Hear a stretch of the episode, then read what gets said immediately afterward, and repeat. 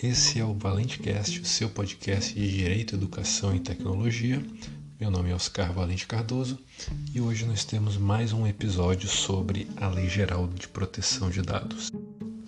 A LGPD tem fundamentos essenciais que devem ser compreendidos no seu artigo 2 além de princípios específicos incidentes sobre o tratamento de dados previstos no artigo 6 entre os fundamentos existentes na LGPD previstos no artigo 2 e que se aplicam não só à proteção de dados regulada pela LGPD, mas em virtude de sua abrangência, de serem conceitos gerais relacionados à proteção de dados, se aplicam a qualquer norma brasileira protetiva de dados pessoais, o merece um maior destaque da autodeterminação informativa, que está prevista no artigo 2 inciso 2 da LGPD e é uma cláusula geral de proteção dos direitos do titular.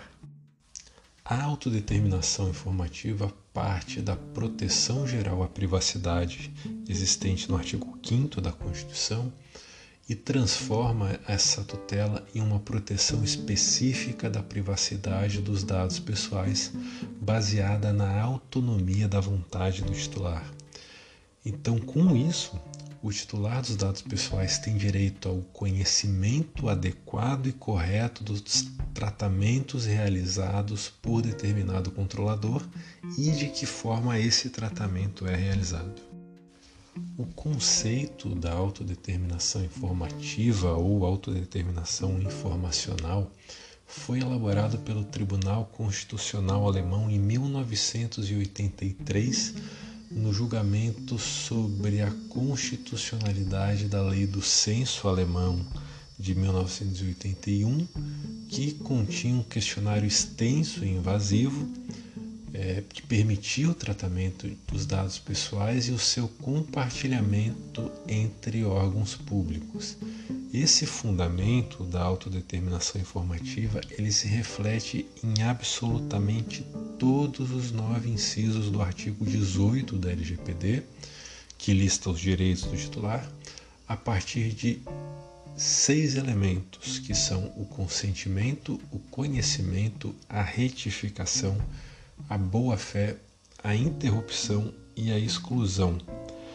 Desses seis, a boa-fé é, tem previsão específica no caput do artigo 6 da LGPD como um princípio. Então é algo que no Brasil, na doutrina e na prática é, da interpretação e aplicação da LGPD, é algo que deve ainda ser melhor trabalhado e definido sobre se ele se insere é, nos direitos e normas decorrentes da autodeterminação informativa ou se ele deve ser analisado e estudado como um princípio à parte. É como um exemplo da autodeterminação informativa, o titular tem os direitos de obter do controlador a confirmação da existência do seu tratamento, é o conhecimento, o bloqueio ou eliminação dos dados desnecessários, excessivos ou tratados de forma contrária com o previsto no LGPD. Aqui nós temos a interrupção e a exclusão. E também, como último exemplo dos direitos previstos no artigo 18 e, e o elemento da autodeterminação informativa que se refere, nós temos a informação sobre a possibilidade de o titular não fornecer o seu consentimento e sobre as consequências dessa negativa. Isso decorre do conhecimento e do consentimento. Apesar de se tratar de um conceito legal novo, a autodeterminação informativa já era estudada e aplicada na doutrina e na prática judiciária no Brasil, inclusive na proteção de dados pessoais. E os direitos derivados da autodeterminação já existiam em leis anteriores à Lei Geral de Proteção de Dados, ainda que não com esse nome. E, e é um ponto que nós veremos em alguns episódios futuros. Nós teremos em breve uma série sobre a Lei Geral de Proteção de Dados e o seu diálogo das fontes com outras leis no Brasil que protegem os dados pessoais.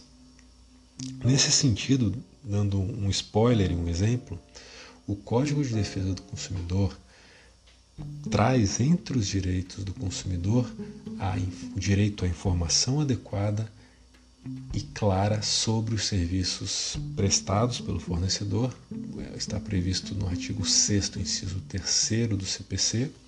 Além disso, o consumidor também tem direito de ser informado sobre a abertura de cadastro pelo controlador sem a sua solicitação e com a inclusão de seus dados pessoais, é o direito previsto no artigo 43 caput e parágrafo 2 do CDC, e também há os direitos de acesso e de alteração dos dados pelo consumidor, assegurado também pelo artigo 43 no caput e no parágrafo 3 do Código de Defesa do Consumidor.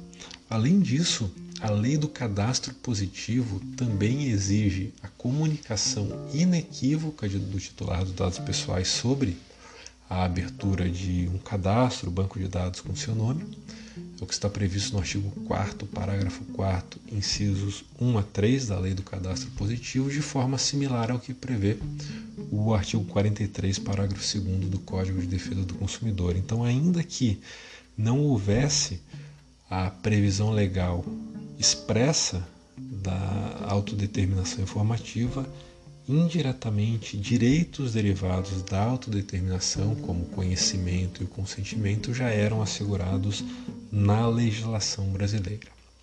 Então encerramos por hoje esse episódio e amanhã voltamos mais com direito, educação e tecnologia. Até lá!